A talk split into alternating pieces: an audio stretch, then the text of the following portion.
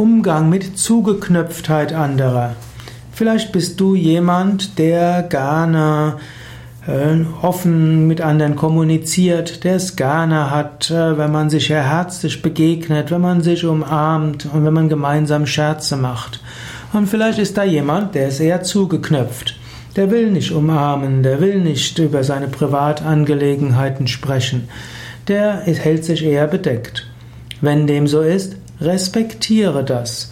Unterschiedliche Menschen haben unterschiedliche Bedürfnisse nach Nähe oder Distanz.